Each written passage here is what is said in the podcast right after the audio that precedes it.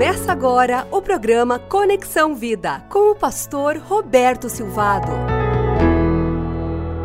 Uma igreja missional é uma igreja que acredita na sua presença transformadora na sociedade. Manfred Greller, em seu livro Os Compromissos da Missão, afirma: em nossa sociedade campeia um individualismo exacerbado.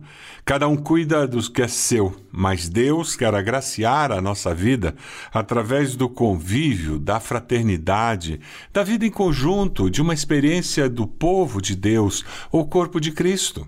Ser cristão significa assumir um papel responsável perante o mundo de Deus.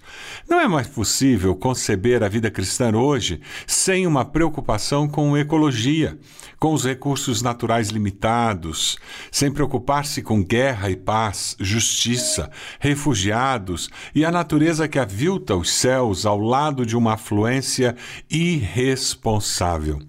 Quem fecha os ouvidos ao clamor dos pobres também clamará e não terá respostas. Provérbios 21, 23.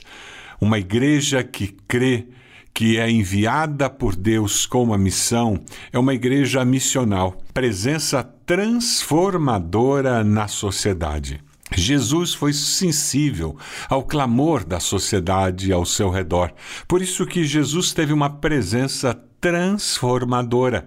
Lá em Marcos, capítulo 6, 30 até o 44, na multiplicação dos pães, Jesus percebe a necessidade física da alimentação, usa os recursos ali encontrados, aquele rapaz, aqueles amigos, familiares, nunca mais seriam os mesmos depois de ver Jesus atendendo às necessidades físicas que eles tinham e atendendo à necessidade da sua alma.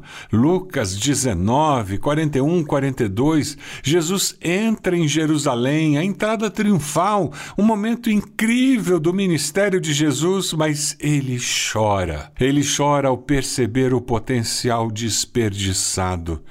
Tudo podia ser tão diferente. Uma igreja missional é aquela que percebe o potencial dado por Deus para pessoas, para sociedades e povos, e o seu coração constrangido pelo amor de Deus aceita o desafio de ser presença transformadora. Você tem entendido que, como discípulo de Jesus, você foi chamado por Jesus, desafiado por Jesus para ser presença transformadora. A sua igreja tem entendido que, como igreja de Cristo, ela foi chamada para ter uma presença transformadora no bairro, na sociedade, na, no país onde está inserida.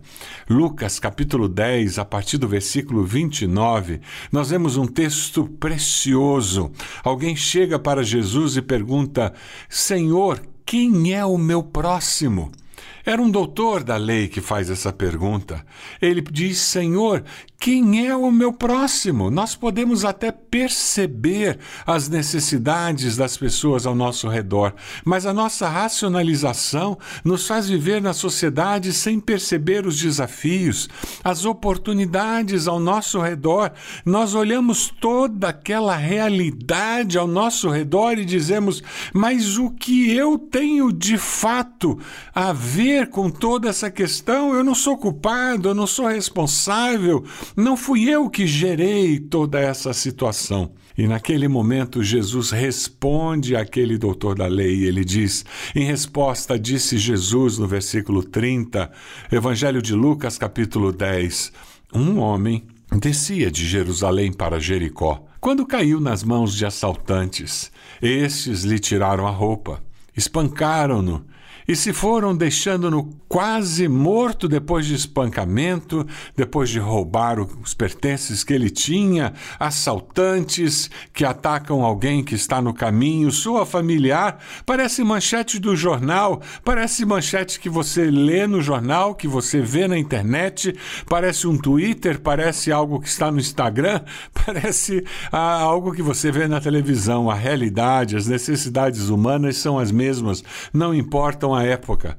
Jerusalém a Jericó era uma distância de 30 quilômetros, 30 quilômetros de uma estrada tortuosa, perigosa. Jesus usa uma ilustração completamente fora do normal para as pessoas que estavam ali. Ninguém viajava sozinho por essa estrada. Seria algo completamente fora do padrão. E Jesus diz: ele descia de Jerusalém para Jericó e ele cria uma cena em que a pessoa está sozinha. Essa montanha cheia de curvas e esconderijos. E no versículo 31, Jesus continua: Aconteceu estar descendo pela mesma estrada um sacerdote. Quando viu o homem, passou pelo outro lado. Assim também um levita, quando chegou ao lugar e viu, passou pelo outro lado. Judeus, e aqueles judeus considerados dos melhores perigo, perigo de ser uma armadilha. Aqueles que eram religiosos, eles se sentiram ameaçados. Quem sabe aquele homem está ali fingindo e tem um bando escondido atrás das pedras. É perigoso ele estar morto, porque se ele estiver morto, não vou poder exercer a minha profissão como religioso.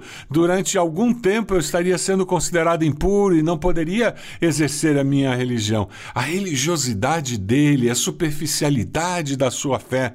Os rituais eram mais importantes do que amar ao próximo. Ah, sim, é verdade, existe um preço. A compaixão sempre cobrará de nós um preço. Ajudar ao próximo sempre cobrará de você um preço. Preço da sua agenda, preço do seu bolso, preço da falta de compreensão de algumas pessoas, ou quem sabe o preço da ingratidão daquele que foi ajudado. Você tem corrido riscos para ajudar ao seu próximo? Você tem corrido riscos e pago um preço para demonstrar compaixão, aquela compaixão que Deus tem demonstrado para com você? E no versículo 33, Jesus surpreende a todos. Mas um samaritano. Sim, de todas as pessoas que poderiam entrar na história, Jesus escolhe justamente um samaritano. Estando de viagem, chegou onde se encontrava o homem, e quando viu, teve piedade dele. Samaritanos eram considerados inferiores aos judeus. Eles eram desprezados porque os samaritanos eram meio judeus. Eles não eram nem gentios nem judeus, porque eles eram fruto de invasões, de mistura do povo judeu daquela região com os gentios. Então eles não tinham direitos de judeus de entrar no templo, de adorar a Deus, de ser reconhecido como descendentes de Abraão, mas ao mesmo tempo eles não eram gentios. Eles ficavam na metade do caminho, eles eram desprezados. E Jesus usa justamente essa ilustração para chocar os seus ouvintes.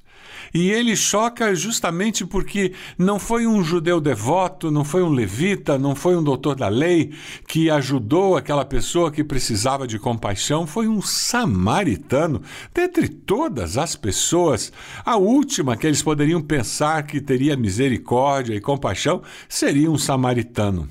Como no livro A Cabana, Deus aparece sendo representado por uma mulher gorda, preta e ainda por cima bem-humorada. O escritor do, daquele livro, A Cabana, choca todo mundo, porque ele escolhe uma mulher, imagina Deus ser uma mulher, e uma mulher gorda numa sociedade que em Deus as pessoas serem magras, serem estilo de modelo. A beleza está justamente em ser magro. E ela é preta, imagine Deus ter alguma coisa a ver com alguém da cor negra e é Deus sendo alguém bem-humorado. No livro A Cabana, Deus aparece mais como a dona Anastácia do sítio do Pica-Pau Amarelo. Quando você lê a parábola do bom samaritano, você é desafiado a mudar os seus paradigmas e enxergar que existe muito mais na vida cristã do que cabe na sua caixinha. Quando você é confrontado com as verdades de Deus, você descobre que Deus é infinitamente maior do que tudo que você já pensou, imaginou ou aprendeu sobre Deus, porque Deus é maior do que você, por isso que Ele é Deus. Quando nós nos somos confrontados com as verdades eternas de Deus, nós somos desafiados a crescer e aprender mais de Deus. E a minha pergunta para você é se você está disposto a abrir mão dos seus paradigmas, dos seus dogmas, dos seus preconceitos, para poder ajudar ao próximo. Porque se você não conseguir fazer isso, você não conseguirá ter compaixão.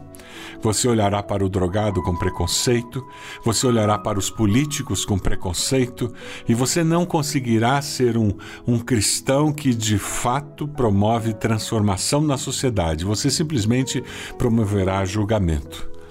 Aquele que entende que tem uma missão na sociedade é alguém que olha essa sociedade como uma sociedade que precisa da compaixão de Deus. Como Jesus, ao chegar em Jerusalém, que olha para Jerusalém e chora, porque diz: Ah, Jerusalém, se você soubesse o que Deus tem no coração para você. Que Deus ajude você a enxergar a sociedade ao seu redor a sua cidade, as famílias que você conhece, com os olhos de Deus. Posso orar por você, pedindo que Deus nos ajude a olhar as pessoas, a olhar a sociedade, as cidades com os olhos de Deus.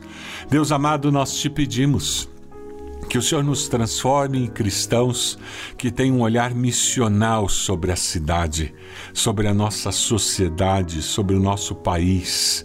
Que nós possamos ser cidadãos que transformam a nossa sociedade com a nossa postura, com a nossa vida, com os nossos valores que nós tenhamos um coração compassivo, cheios da misericórdia e da compaixão do Senhor que nós sejamos de fato agentes de transformação. Nós te pedimos isso, que o Senhor nos capacite a cada dia. E nós pedimos isso porque sabemos que esse é o desejo do teu coração. E nós oramos no nome de Jesus. Deus abençoe sua vida. Eu sou o pastor Roberto Silvado, este é o Conexão Vida, um programa para abençoar você, sua família e sua igreja.